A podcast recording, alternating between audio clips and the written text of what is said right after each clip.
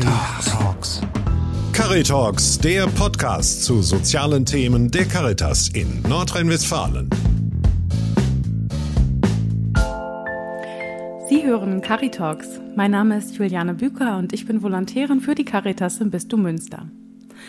Ein wichtiges Standbein in der Begleitung sterbender Menschen ist auch das Ehrenamt.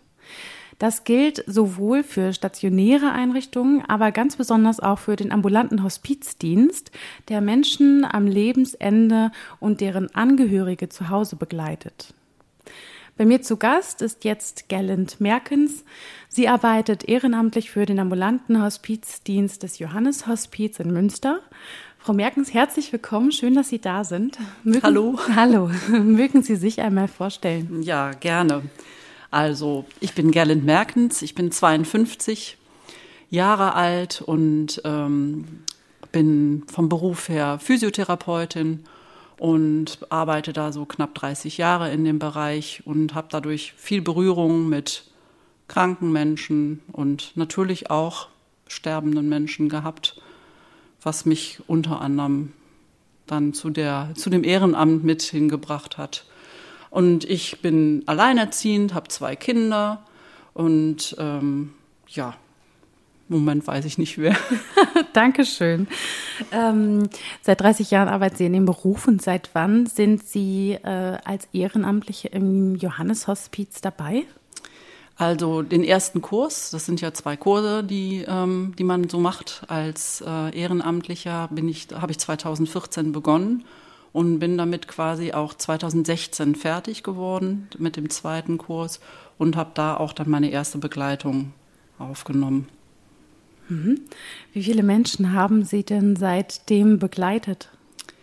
Also vom Johannes Hospiz selber zwei, aber dadurch, dass ich persönlich noch betroffen bin, auf jeden Fall noch drei weitere, auch ähm, in der engen Familie und im Freundeskreis. Insofern weitet sich das aus, genauso auf fünf ähm, Begleitungen. Also ich glaube, es gibt äh, Ehrenamtliche, die haben weit, weit mehr Begleitungen, aber es ist auch immer davon abhängig, ähm, über welchen Zeitraum man begleitet. Es ist ja, es gibt ja Begleitungen, die dauern vielleicht ein paar Tage und manche gehen manchmal bis zu einem Jahr oder zwei. Also das ist eine Frage der Entscheidung des, des Ehrenamtlichen selbst. Ne? Mhm. Mhm. Da komme ich gerne nachher nochmal darauf zu sprechen, wie lange so eine Begleitung dauert. Das fand ich auch nochmal sehr spannend. Ähm, Sie haben gesagt, Sie sind äh, auch Physiotherapeutin und haben dadurch auch so ein bisschen ähm, Kontakt zu dem Thema schon gehabt.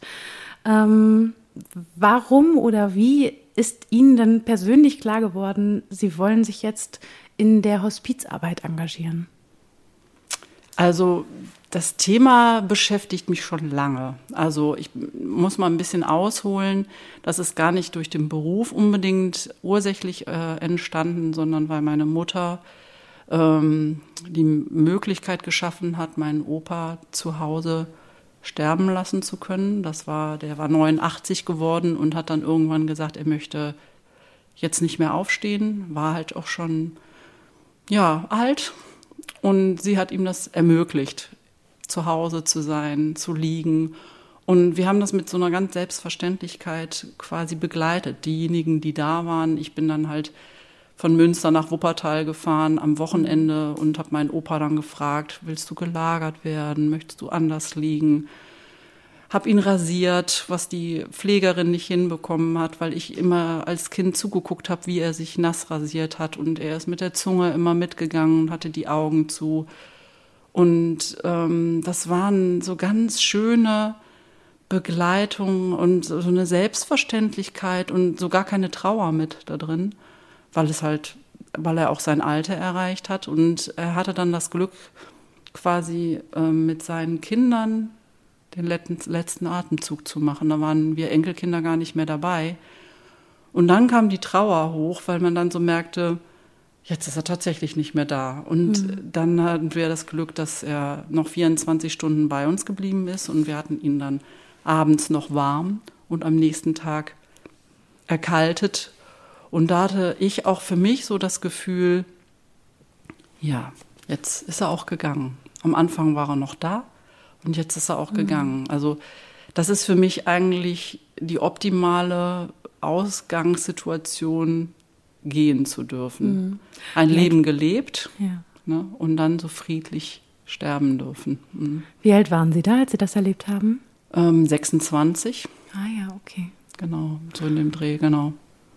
Also eine sehr nahe, sehr persönliche, intensive Erfahrung mit dem Tod. Absolut, genau, okay. genau. Und dann sind Sie dazu gekommen, dass Sie gesagt haben, Sie möchten sich auch in dem Bereich engagieren. War das nicht ausschlaggebend? So, nicht sofort, sondern dadurch, dass ich dann als Krankengymnastin immer wieder in verschiedenen Praxis tätig, Praxen tätig war, habe ich auch immer wieder natürlich äh, schwer erkrankte Leute unter anderem ähm, gehabt, alte Leute in der Behandlung gehabt und ähm, das war ganz unterschiedlich. Ob, und das hat mich oft sehr betroffen gemacht und ich merkte so, dieses Thema hat mich nicht losgelassen und da waren viele Fragen und ich hatte so ein Bedürfnis, mich auszutauschen.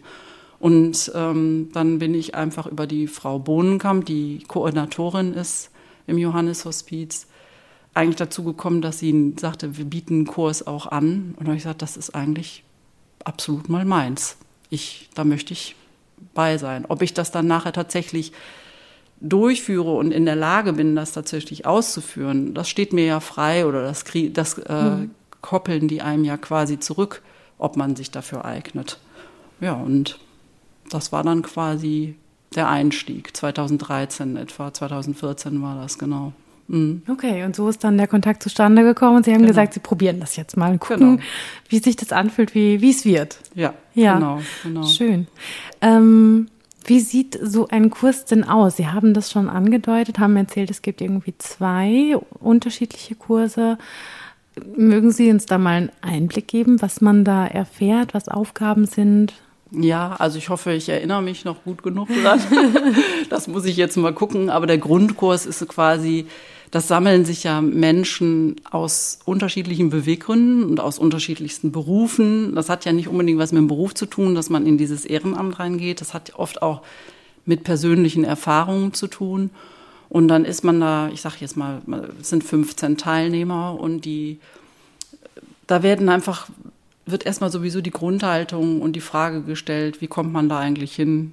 Mit welchen Erfahrungen kommt man dahin? Mit welchen Erlebnissen? Und die, mhm. das ist schon sehr intim, das ist tränenreich auch, weil Erinnerungen hochkommen, weil Verluste nochmal erlebt werden. Ähm, ja, und man auch nochmal durch die Teilnehmer eigentlich viel mitbekommt, was die eigentlich für Erlebnisse hatten als Angehörige mhm. Von Geschwistern, die man verliert, verloren hat, über Suizid, Kinder, die man verloren hat früh, Eltern, die man auf dramatische Weise vielleicht verloren hat. Also man kriegt ganz verschiedenste Einblicke im Gehen und das ist ähm, ein, ein unheimlich bewegender Moment auch. Und dann mhm. geht man so die Thematiken durch. Ne? Ähm, wie weit bringt man sich ein? Wo sind die Grenzen? Ähm, wie geht man im Gespräch mit den Angehörigen um? Mhm was machen die Themen Schuld, Schuldgefühl, was nimmt das Thema ähm, Dank und Annahme zum Beispiel. Also es ist ja nicht eine Selbstverständlichkeit, dass ein Sterbender unsere Hilfe unbedingt annehmen muss. Da haben Sie wahrscheinlich recht und so habe ich das vielleicht noch nicht gesehen. Ja, das ist, ja. Ne? Gibt, gibt es das auch, dass das Absolut. wirklich Absolut. Also es kommen ja auch Angehörige auf uns zu mhm. oder auf das äh, auf die Koordinatoren und ähm, derjenige, der betroffen ist, ist, möchte vielleicht gar keinen Fremden bei sich haben. Und das ist dann vielleicht eher dann die Not der Angehörigen, auch entlastet zu werden und zu gucken, ich brauche Raum, ich brauche Raum für mich, ich brauche eine, eine Stunde, die ich rausgehen kann, weil ich die ganze Zeit vielleicht am Bett sitzen muss mhm. oder präsent sein muss in der Wohnung. Und das erfordert natürlich schon ein Fingerspitzengefühl, sich dann auch an diesen Menschen heranzutasten und ihn auch in seiner Persönlichkeit nicht die Persönlichkeit zu überschreiten, ne? also die mhm. Grenze zu überschreiten. Und dieses Fingerspitzengefühl zu erlernen oder zu schulen, das ist dann, was in diesem Kurs passiert? Genau. Okay. Mhm. Alles klar. Ähm, Sie haben vorhin schon gesagt, ähm, es gäbe auch die Option, wenn man merken würde, es passt nicht, sich dann wieder nach so einem Kurs davon frei zu machen und da dieses Ehrenamt nicht zu ergreifen. Ähm, was haben Sie denn erfahren?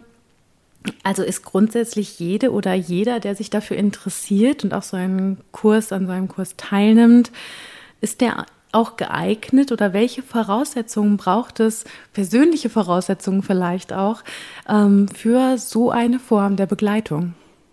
Also ich glaube, dass nicht jeder geeignet ist und das kristallisiert sich bestimmt auch in solchen Kursen heraus und äh, das greifen dann auch die Kursleiter und die Koordinatoren auf, dass die, ähm, wenn sie merken, dass jemand viel, viel zu persönlich unterwegs mit seinen eigenen Vorgaben und mit seinen eigenen Vorstellungen eigentlich, wie, ich sag jetzt mal ganz lapidar, sterben zu sein hat oder wie man sich zu verabschieden hat oder so, ne? Dass da, dass da ganz, ganz persönliche Dinge mit reinspielen, die nicht losgelassen werden können. Und ich glaube, das ist keine gute Voraussetzung. Also es braucht eine gewisse Unvoreingenommenheit und Offenheit. Ja, das ja. Äh, braucht vor allem ähm, erstmal ein gutes Gespür für sich selbst. Wo stehe ich mit dem Thema?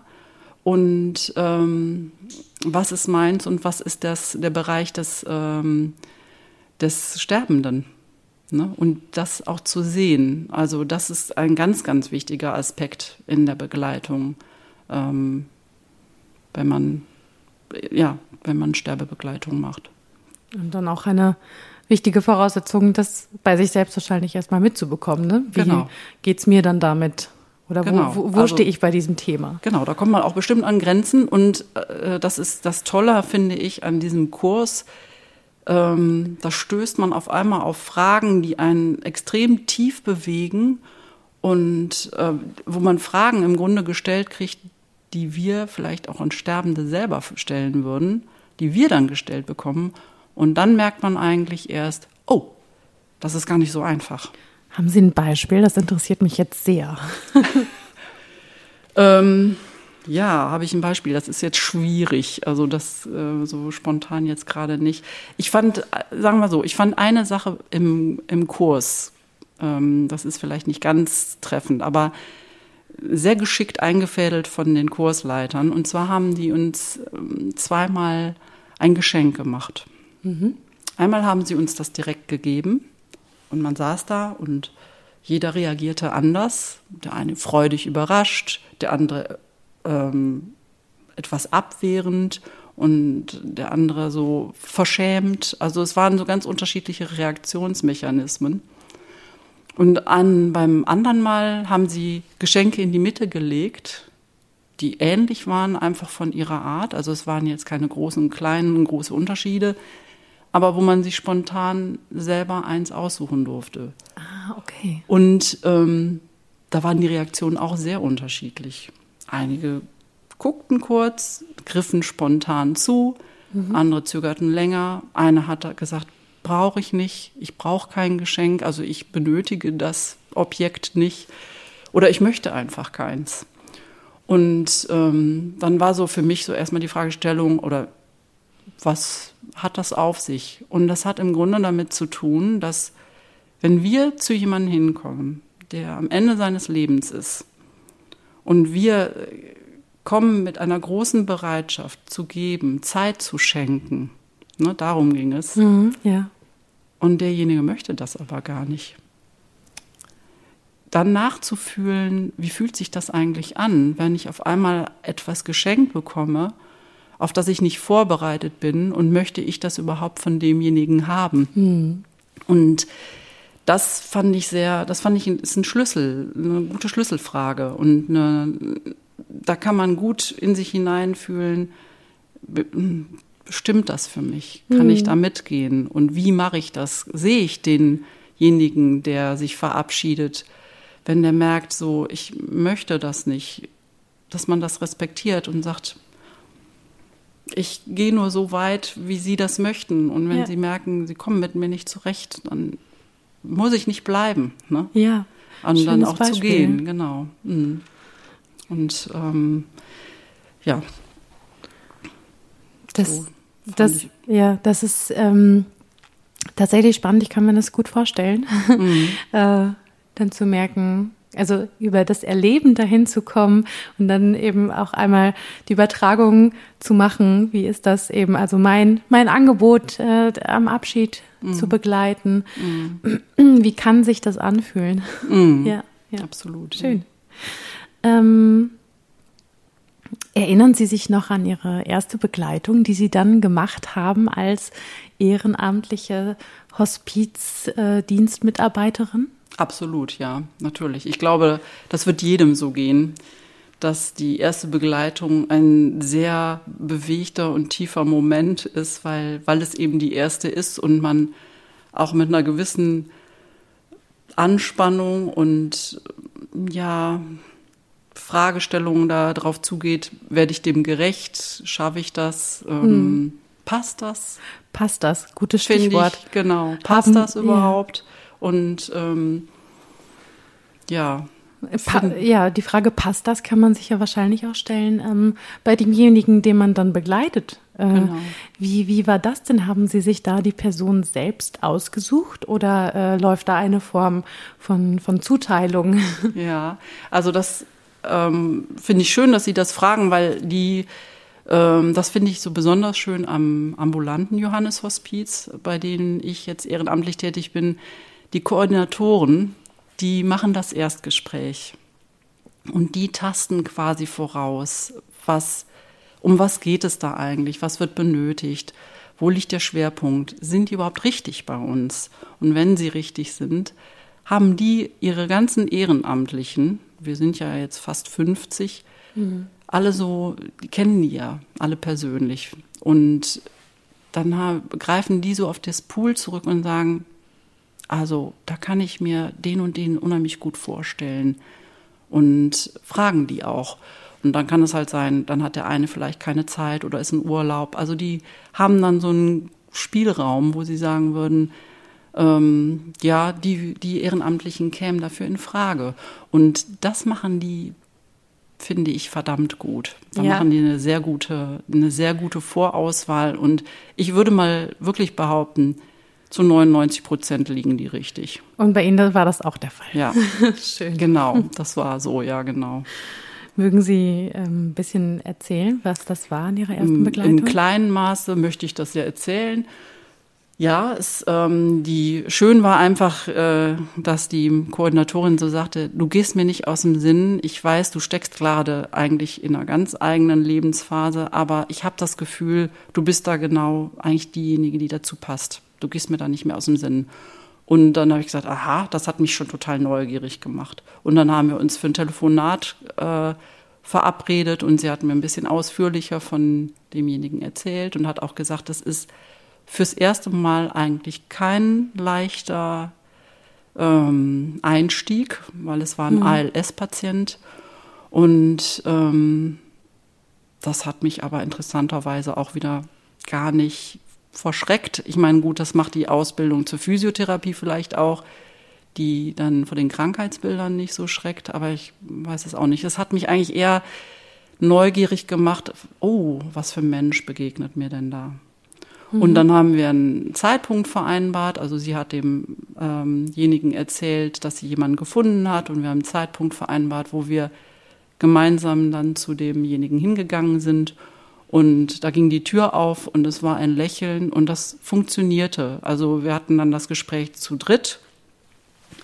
Und der, derjenige, der betroffen war, ich sag mal, der Sterbende, mhm. der hat das Gespräch mit uns dann noch selber führen können und sagte dann auch noch so wirklich sehr liebenswürdig, ähm, sie haben mir einen Engel geschickt. Oh, das genau. geht aber sehr nah. Ja, das, das, ist hört. auch wirklich und dann hatte ich bei dem zweiten Termin, war ich dann alleine da und da ist die Zeit im Fluge vergangen. Das waren drei Stunden, die habe ich nicht gemerkt, weil wir so viel Austausch hatten. Und das war eine ganz, ganz bewegende Zeit, muss ich mhm. sagen. Und das ist über ein halbes Jahr gegangen, bis er dann gehen durfte und sehr sehr bewusst in seinen Tod gegangen ist, ohne künstliche Ernährung, ohne Beatmung. Also ein ganz bewundernswerter Schritt, den er da gegangen ist. Ne? Ja. Hm. Ähm, Sie haben gesagt, Sie haben diesen diesen ähm, Betroffenen dann eben auch besucht und haben lange mit ihm geredet. Das wäre auch nochmal meine Frage. Also was können Sie für Sterbende tun? Wie sieht letztendlich so eine, eine Begleitung aus? Tja, das ähm, ist wie der Mensch so individuell ausgelegt. Ne? Also das, das wird ganz unterschiedlich sein. Ich meine, ähm, jetzt an meiner ersten Begleitung ist auch mal schön zu sehen, also in Anführung, das ist jetzt ein schlechter, also schön ist nicht richtig, aber da war ja irgendwann die Sprache auch nicht mehr da. Ne? Und ähm, da wurde die Kommunikation ja dann mehr über die Blicke und über den Sprachcomputer geführt. Also das wurde immer minimaler, auch in der Ausdrucksform. Und ich glaube, ähm, wenn man gute Karten hat, vorher mit jemandem reden zu können, im, wirklich im Sprachaustausch noch sein zu können, dann kann man vieles über, natürlich über die Sprache regulieren und, mhm. und erfragen und hineinspüren. Aber es gibt natürlich durchaus auch Begleitungen, wo das Mittel nicht mehr zur Verfügung steht.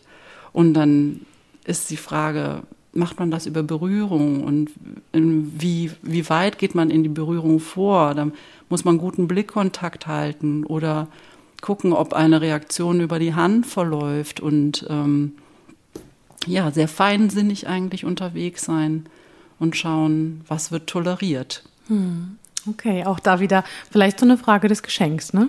Genau, genau. Und ja. auch des Respekts der, der, der Persönlichkeit, also den, den eigenen Intimbereich quasi zu wahren, ne? Von demjenigen. Also, mhm. das ist schon ein Balanceakt, ne? So. Ja, das ist ein Balanceakt. Hm. Mhm. Ähm, wie häufig besuchen Sie jemanden, wenn Sie ähm, in einer Begleitung sind? Also in der Regel einigt man sich so einmal in der Woche darauf. Das ist dann eine Stunde, sage ich jetzt mal, würde man pauschal jetzt so sagen. Aber letztendlich spricht man das mit den ähm, mit der Begleitung dann selber auch ab. Das kann sein, dass das manchmal auch nur telefonisch läuft. Es kann auch sein, dass das alle zwei Wochen läuft, wenn der Bedarf noch nicht so hoch ist und der Bedarf nachher enger wird. Es kann sein, dass man zweimal die Woche geht. Mhm. Das ähm, ist auch eine Frage des Ehrenamtlichen selber, wie viel Zeit er hat. Aber auch da wird geachtet, das finde ich auch wiederum gut von den Koordinatoren, dass man sich nicht zu viel da rein begibt und sich nicht darin verliert. Und ähm, das muss ich jetzt auch nochmal sagen, das ist gut. Wir sind halt während einer Begleitung immer im Gespräch mit den Koordinatoren und die fragen uns auch immer so, wie geht es dir damit? Ne? Ist mhm. bei dir alles in Ordnung? Wie läuft es für dich? Und spiegeln dann für uns auch und halten uns quasi äh, den Fokus auf uns. Und ah, das ja, ist, okay. ähm, das reguliert viel ja. ne, in der Begleitung. Ja, da mhm. nicht alleine zu sein. Ja, mhm. genau. Und auch bei sich zu bleiben. Mhm. Und äh, man kann ja auch schnell bei der Familie in so ein Familiensystem reingezogen werden. Ne? Das, das stimmt. Angehörige, das ist ja auch nochmal ein gutes Stichwort. Angehörige äh, spielen ja bei der Begleitung gerade im ambulanten Hospizdienst, glaube ich, auch eine große Rolle, ne, ja, der Kontakt. Auf jeden Fall. okay. Das ist auch bestimmt ganz unterschiedlich gelagert, ne? Ja. Von den Emotionen. Ja. Ähm, wie können Sie äh, oder also wie ist der Kontakt zu den Angehörigen und wie können Sie da auch Angehörige ähm, unterstützen, ähm, möglicherweise in einem vielleicht auch schweren Schritt, da jemanden Geliebten gehen zu lassen? Ähm, oft ist es ja so, dass Angehörige diejenigen sind, die den Kontakt suchen, weil sie die Unterstützung benötigen. Ähm, und da ist es auch wie bei dem Begleitenden selber ähm, dass man für Fragen offen steht ne, und sie beantwortet und ähm, ihnen ja zuhört, ne, was sie was sie bekümmert und im Grunde durch vielleicht durch Rückfragen ähm, ihnen hilft, sich zu besinnen und bei sich zu bleiben, denn auch die Angehörigen müssen aufpassen für sich, dass sie sich nicht in dem in dem ähm, Menschen, den sie gehen lassen müssen, verlieren. Ne? Also, und da können wir natürlich sanft, auch regulierend eingreifen, wenn es toleriert wird. Ne? Mhm. Also, da muss man dann eben gucken, in was für ein Gefüge gerät man da. Ne? Also, auch als außenstehende Person, die dann genau, dazukommt. Genau, mhm, so dieses okay. Familiensystem, das werden wir alle wissen. Wir kommen alle aus einem Familiensystem. Jeder tickt da anders und hat seine Rolle. Und ähm, mhm. bestimmt wird man bei einigen an, an solche Rollen von zu Hause erinnert. Und da ist es nochmal wichtiger, dass man eine gute Distanz wahrt und das vielleicht äh, als Erinnerung für sich mitnimmt, sage ich mal, aber ähm, das dann doch eher von außen quasi beschaut und ja, eben mit Rückfragen begleitet. Und manchmal hilft das schon. Ne? Aber auch Fragen zum Beispiel des Sterbens selber oder also bei einer Begleitung war die Frau wirklich mit sehr viel Liebe bei ihrem Mann und sie selber konnte sich halt vorstellen, im Hospiz zu sterben, der Mann aber eben nicht. Und die Befürchtung, so schaffe ich das, ne? So auch selber als alte Frau nicht mehr mhm. fit, diese, ähm, diesen Weg mit meinem Mann zu gehen. Ne?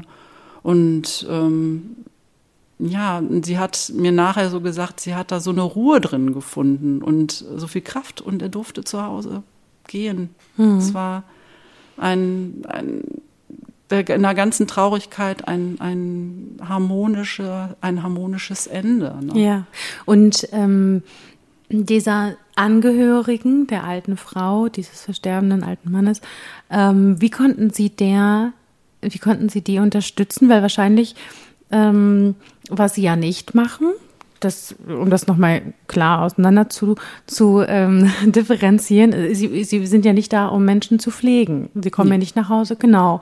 Mhm. Sondern ähm, es geht vor allen Dingen um Dasein. Okay. Fragen beantworten oder bei ihm sollte ich vorlesen, ne, so dass sie entlastet war. Also das war eigentlich so der Punkt. Ne? Und wenn sich so pflegende Fragen entwickeln, dann können wir aber verweisen und sagen, ich erkundige mich und gebe Telefonnummern an die Hand. Oder okay. ich habe auch bei, bei einer anderen Begleitung, dann ging es darum, dass, ähm, dass Urlaub anstand und man das Gefühl hat, man muss raus. Ne? Eine Hauspflege, zum Beispiel so eine ähm, nicht Hauspflege, wie nennt man das? Ähm, Ambulanter Pflegedienst? Auch, aber ähm, hm, Kurzzeitpflege. Kurzzeitpflege. das Wort fehlt mir. Ja. Genau, eine Kurzzeitpflege quasi zu organisieren. Ne? Okay, Und also zu sagen, Sie sind dann, nehmen Sie das wahr oder ja. suchen Sie sich was nahe liegt, damit man nicht ähm, äh, unnötig lange Wege begeht. Und dann, wenn dann Befürchtungen aufkommen, klar, kann man Befürchtungen ausdrücken, aber dann zu sagen, probieren Sie es einfach. Mhm. Und dann gehen Sie einen Schritt weiter, also zu bestärken und Ruhe reinzubringen. Ähm, ja, so vertraute. Alles Schritt für Schritt zu gehen ja. und ähm, weil da ist ja so viel Not hinter und so viel Angst und Erfahrung, dass man schlechte Erfahrungen gemacht hat bei einer Kurzzeitpflege und ah, die ja. auch erstmal wieder zurückzufahren, zu sagen, das geht neu und fragen Sie sich dadurch, was ist beim letzten Mal schiefgelaufen ne, sowas dann zu erörtern. Und das gibt dann so eine gewisse Ruhe rein. Ne? Ja, und also Sie sind Vertraute und erste Ansprechpartnerin dann auch für Angehörige, wenn die es mögen. Wenn, wenn sie das wollen, können ja. die, kann man fragen oder ich kann es halt anbieten. Oder ich verweise einfach auf jemanden, den sie fragen können aus unseren Riegen ja. oder von anderen Hilfswerken, die da Möglichkeiten haben. Ne? Ja, schön. Genau. Das äh, kennen, glaube ich, auch alle, dass es immer gut ist, wenn man weiß, wen man fragen kann. Genau. Genau, so eine Vermittlerstelle. Ja, ne? genau, richtig. mhm. ähm, jetzt noch mal eine andere Frage, wenn Sie selbst in so intensiven Kontakt stehen und immer wieder vielleicht auch mal in Situationen kommen, die ihnen vielleicht auch selber mal schwerfallen oder besonders nah gehen oder vielleicht auch eben richtig schön oder und, und ergreifend sind. Ähm, mit wem können Sie dann besprechen, was Sie erlebt haben? Sie haben schon mal gerade angedeutet, es gibt einen guten Kontakt zum ambulanten Hospizdienst für Ehrenamtliche auch während der Begleitung. Genau, das ist einmal Während der Begleitung sowieso, da halten die Koordinatoren mit uns immer direkten, unmittelbaren persönlichen Kontakt. Aber wir haben halt auch regelmäßige Treffen von den Ehrenamtlichen. Das finde ich auch sehr schön und sehr bereichernd. Da treffen wir uns einmal im Monat. Das sind jetzt dadurch, dass wir so viele sind, drei Gruppen. Und ähm, da sind wir so anderthalb Stunden zusammen und dann wird ähm, erstmal so eine, eine Runde gemacht, wer in Begleitung ist und was sie erleben. Und manchmal ist es so, dass manche Ehrenamtliche Fragen auch an die anderen Ehrenamtlichen fragen. Also da komme ich nicht weiter. Ich, wie geht ihr damit um? Was für Ideen habt ihr noch? Und ähm, das überfordert mich. Und wie kann ich mir den Druck dann nehmen? Ne? Mhm. Also solche Fragen werden dann halt auch erörtert. Und das ist ähm, ja sehr spannend. Und das ist auch sehr spannend, welche Wege manche Leute, manche Ehrenamtliche finden, um in Kontakt mit, mit ähm, Begleitung zu suchen. Also, und was sie dann da so ermitteln. Das ist ja. schon sehr. Ganz bereichernder Austausch. Ja, absolut. Mhm. Und sehr hilfreich. Okay. Mhm. Ähm, wie schaffen Sie es persönlich und äh, vielleicht auch seelisch, das gut zu verpacken, wenn ein Mensch, den Sie lange begleitet haben, gestorben ist? Das ist jetzt eine sehr persönliche Frage, wenn Sie mhm. darauf antworten mögen. Ja, das äh, finde ich ganz wichtig. Also ich bin nach einer Begleitung, brauche ich auch meine Zeit, um diese Zeit sacken zu lassen, weil das ist, man hat ja eine persönliche Bindung mit denen aufgebaut, man weiß auch einiges aus dem Leben und ähm, wenn es ältere Menschen sind, dann ist es so, mh, mm, das ist auch ein gutes, abgeschlossenes Leben. Und ich für mich weiß halt auch, ähm, die vielleicht Konflikte, die vielleicht noch nebenher da waren oder Sachen, die ein Mensch offen gelassen hat, das ist sein Leben, das ist nicht meins. Mhm. Und damit habe ich dann für mich keinen Konflikt selber. Ich ähm, denke nochmal an Momente und lächle darüber. Ich, bestimmt weine ich auch mal bei dem einen oder anderen. Jetzt beim natürlich alle, die mich persönlich betreffen, jetzt meine Eltern zum Beispiel, die ich jetzt in den letzten drei Jahren verloren habe, ähm, ist das nochmal ein ganz anderer Austausch. Und da bin ich auch dankbar, dass ich meine Geschwister habe, ähm, mit denen ich dann auch immer sprechen kann und es dann auch tue, wenn ich das möchte. Und mhm. ja, so braucht das einfach so seine Zeit. Und es keimt auch immer wieder hoch. Also mhm. es bricht auch immer mal wieder was hoch und dann merkt man so, ach, guck. Aber dann ist es eigentlich mit einem, mit einer Dankbarkeit und mit einem Lächeln verbunden. Und ich sag mal, ich schicke immer einen Segen mit. Also das ist so, ähm, ja, wirklich auch ein dankbarer Dienst an den Menschen, ihn mit Würde in, in sein Lebensende zu begleiten zu dürfen. Das ist wirklich ähm, wenn ich mal so weit sein sollte und ich hätte einen längeren Prozess, dann wäre ich auch sehr dankbar darum, wohlwollende Menschen äh, neben mir zu wissen, die ähm, ja spüren, nachspüren können, was ich brauche. Ja. Ne? Ja. Sie haben gerade gesagt, Sie schicken auch immer einen Segen mit. Mhm. Ähm, da klingt ja so ein bisschen der Glauben an. Hilft Ihnen auch Ihr Glauben? Ja, also ich bin katholisch erzogen und groß geworden und stark geprägt.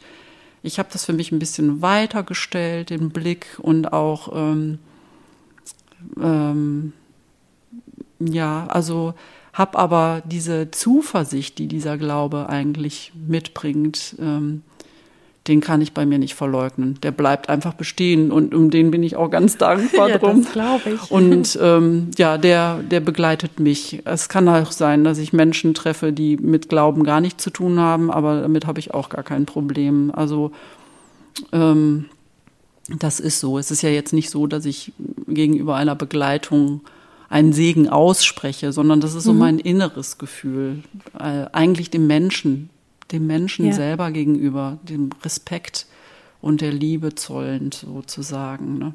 Hm, okay. Ähm, viele Menschen setzen sich ja während ihrer Lebenszeit eher weniger mit dem Thema Tod auseinander. Ähm, manchmal gibt es sogar eine Tendenz dazu, das eher zu tabuisieren, würde ich fast sagen. Ähm, welche Reaktion erhalten Sie denn, wenn Sie darüber sprechen, dass Sie sich in Ihrer Freizeit ähm, damit beschäftigen, Menschen zu Hause beim Sterben zu begleiten? Das könnte ich nicht.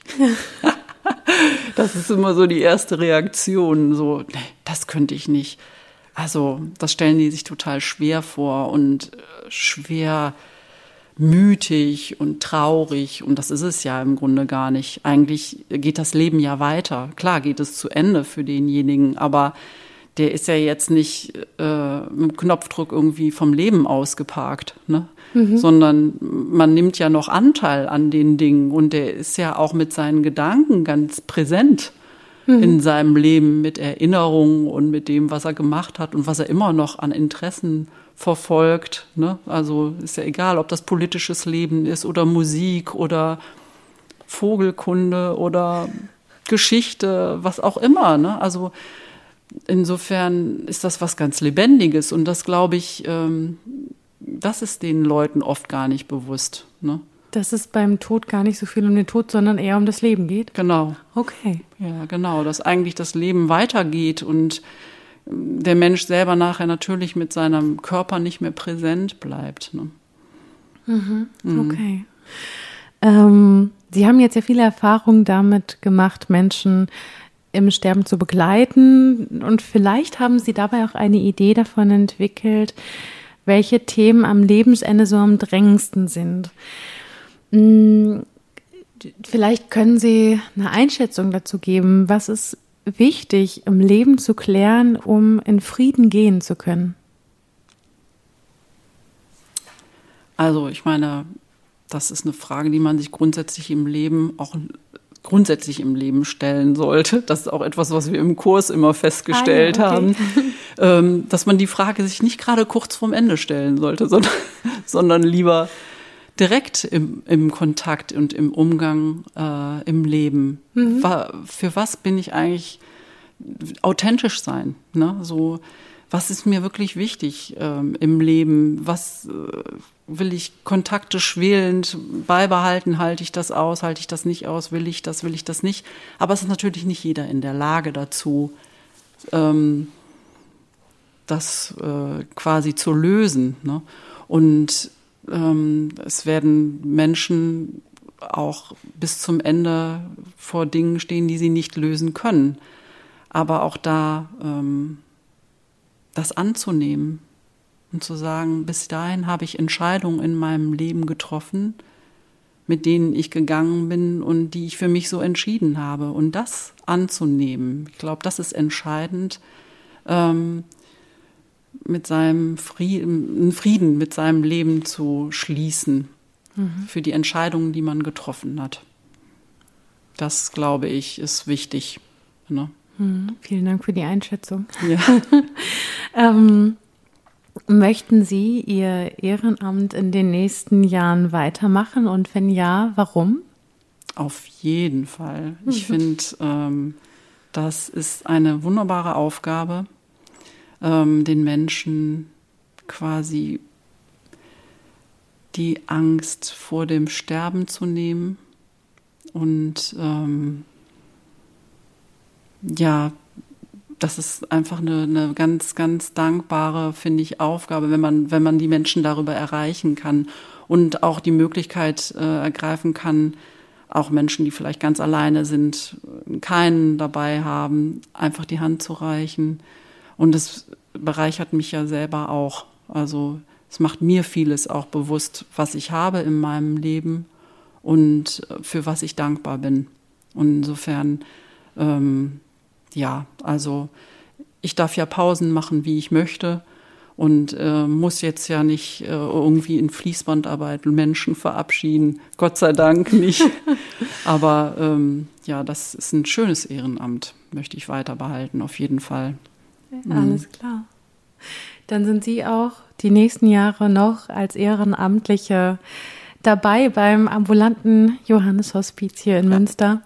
Auf jeden Fall, sogar bei denen sehr gerne. da fühle ich mich sehr gut betreut und sehr gut aufgehoben. Da möchte ich auch nochmal meinen Dank an die Koordinatoren aussprechen. Alles klar. Mhm.